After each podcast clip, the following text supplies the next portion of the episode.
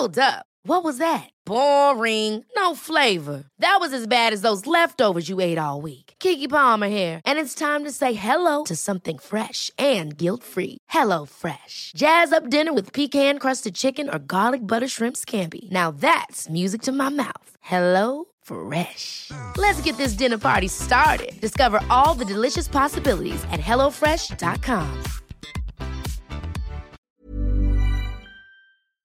Elon Musk ya es el nuevo dueño de Twitter y la primera decisión que ha tomado como tal ha sido la de despedir a la cúpula directiva de esta empresa.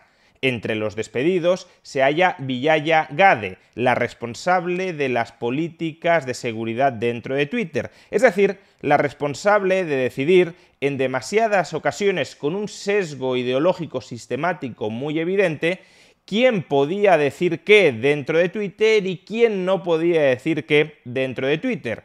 Y por desgracia, como digo, en demasiadas ocasiones solo algunos podían decir según qué cosas dentro de Twitter, mientras que el otro lado del espectro ideológico no. Al final ha sido esta señora la que ha terminado fuera de Twitter. ¿Será verdad que, como acaba de tuitear Elon Musk, el pájaro ha sido liberado? Ever catch yourself eating the same flavorless dinner three days in a row? Dreaming of something better? Well, HelloFresh is your guilt-free dream come true, baby. It's me, Keke Palmer.